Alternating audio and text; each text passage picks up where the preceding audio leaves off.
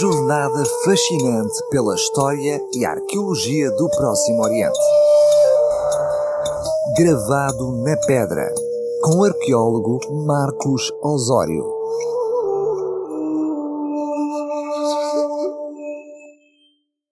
Saudações ao estimado ouvinte da RCS que escuta semanalmente esta rúbrica.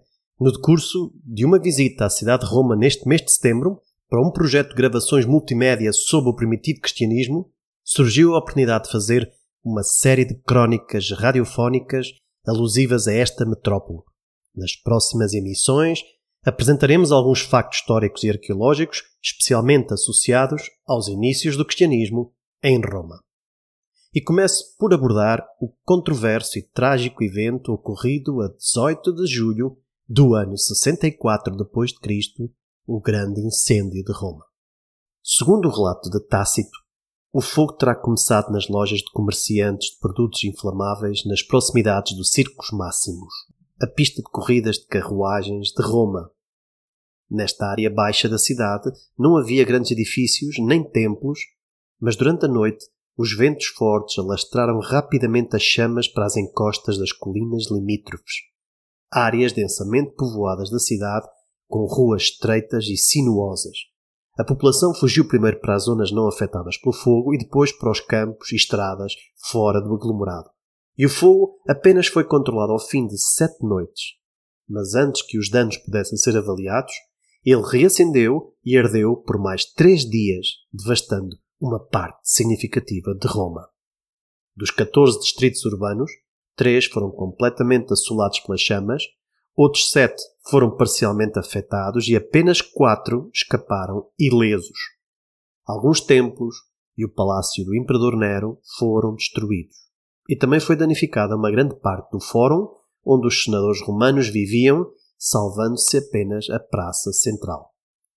Os relatos em primeira mão do evento não sobreviveram até aos nossos dias e apenas temos fontes secundárias de escritores e historiadores clássicos, como Dion Cássio Suetónio e Tácito. Estes textos fornecem informações relevantes sobre o contexto histórico, mas é preciso lembrar que foram redigidos anos após os acontecimentos e podem conter muitas imprecisões e afirmações especulativas. Tácito tinha apenas oito anos de idade na época do incêndio. Mesmo que tenha obtido registros orais e consultado documentação pública para a memória escrita do evento. Assim, os relatos da época atribuíram as culpas do fogo ao imperador Nero. Havia rumores de que ele teria iniciado o incêndio sozinho, ou pelo menos permitido que o incêndio se estendesse pelo aglomerado enquanto observava à distância, com o pretexto de arrasar a cidade e executar um novo ambicioso projeto de reconstrução urbana. Por isso, os historiadores antigos criaram o mito que Nero ia tocando harpa enquanto a cidade ardia. As acusações foram agravadas em consequência da rapidez com que ele procedeu à reconstrução, em estilo grego, dos bairros inteiros queimados e à edificação do seu novo palácio imperial, a Domus Aurea. Esta obra não foi bem recebida pela população, indignada com a extravagância do projeto, e acreditaram que ele tinha mesmo ordenado o incêndio. De acordo com a tradição, Nero tentou acabar com os rumores, procurando um bode expiatório, ao culpar os cristãos pela tragédia, dado que dois bairros não afetados pelo fogo eram habitados pela comunidade, acusando-os igualmente de odiarem a humanidade, provavelmente devido à sua recusa em participar na vida social e cívica de Roma, completamente conectada com os cultos pagãos.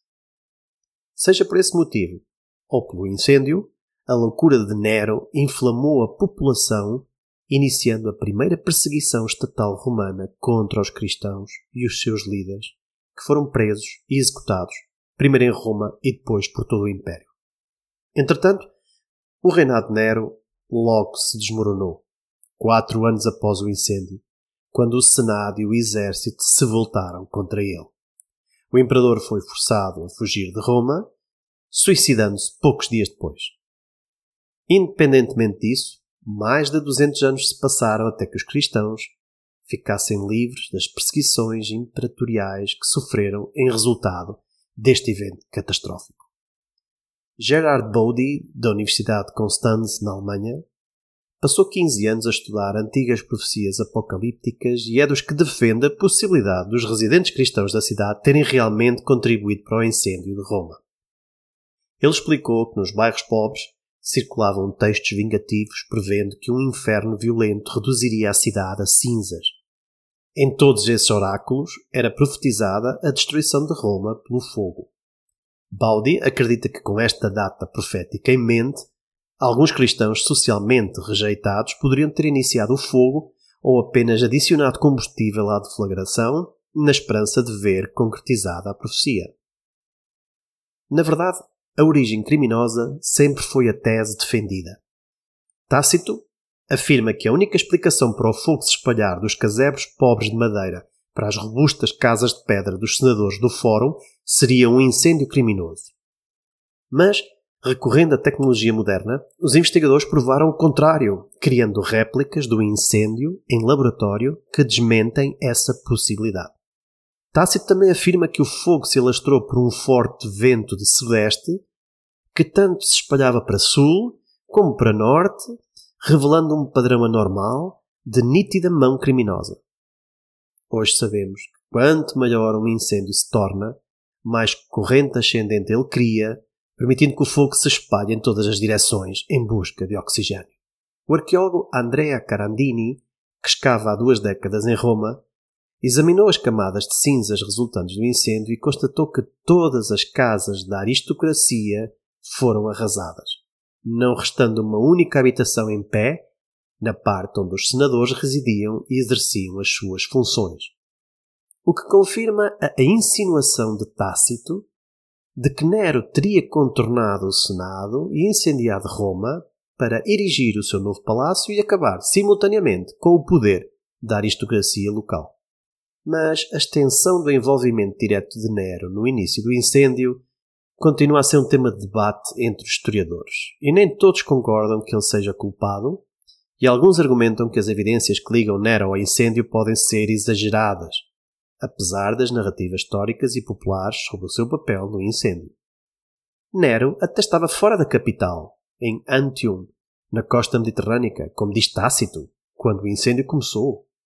E circulavam relatos orais que o imperador regressou rapidamente a Roma, juntando-se aos bombeiros, tomando medidas para trazer alimentos e acomodando refugiados, em contraste com a imagem conjurada pelos autores clássicos.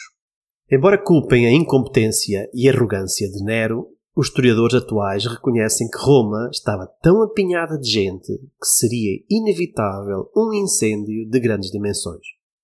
Os fogos domésticos eram comuns, especialmente nas casas da gente pobre que vivia em blocos de apartamentos aglomerados com três, quatro ou cinco andares, todos feitos de madeira.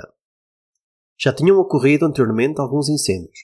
No ano 12 d.C., um fogo destruiu a Basílica Júlia e, passados dois anos, ardeu a Basílica Emília. No ano 22, houve um grande incêndio no Campo de Marte. No ano 26, a colina Célia ardeu toda. Embora Roma fosse fornecida de água por nove aquedutos, estes não estavam apetrechados com equipamento para combater incêndios. Por esse motivo, o imperador Augusto chegou até a criar uma brigada que usava cobertores, baldes de água e vinagre para acudir rapidamente, e na altura do incêndio de 64 tentaram mesmo deter as chamas com os baldes, afastando material inflamável do caminho e demolindo edifícios para fazer aceiros. A maioria dos historiadores modernos não culpa Nero pelo incêndio, e as pesquisas mais recentes consideram que o fogo teve início num acidente. A cidade tinha um milhão de pessoas e uma grande parte era composta de casebres de madeira mal construídos. Um incêndio numa dessas casas rapidamente engolia um quarteirão inteiro. O forte calor da época, o clima seco, a força do vento e a natureza altamente inflamável dos edifícios criaram as condições ideais para o rápido alastramento do fogo. Contudo, as circunstâncias políticas e sociais dessa altura acabaram por trazer terríveis consequências para a recém-formada comunidade de crentes cristãos residente na cidade. Milhares de pessoas foram perseguidas e mortas nos anos seguintes ao evento. Eles foram as maiores vítimas desta catástrofe natural ou criminosa do século I em Roma. Na próxima emissão do Gravado na Pedra, dando continuidade a esta série dedicada à cidade de Roma, abordaremos o famoso cárcere Mamertino, junto ao Fórum Imperial, onde a tradição diz que estiveram presos, por ordem de Nero, Paulo e Pedro, numa masmorra onde o passado não se apaga, mas permanece gravado na pedra. Uma jornada fascinante pela história e arqueologia do Próximo Oriente. Gravado na pedra, com o arqueólogo Marcos Osório.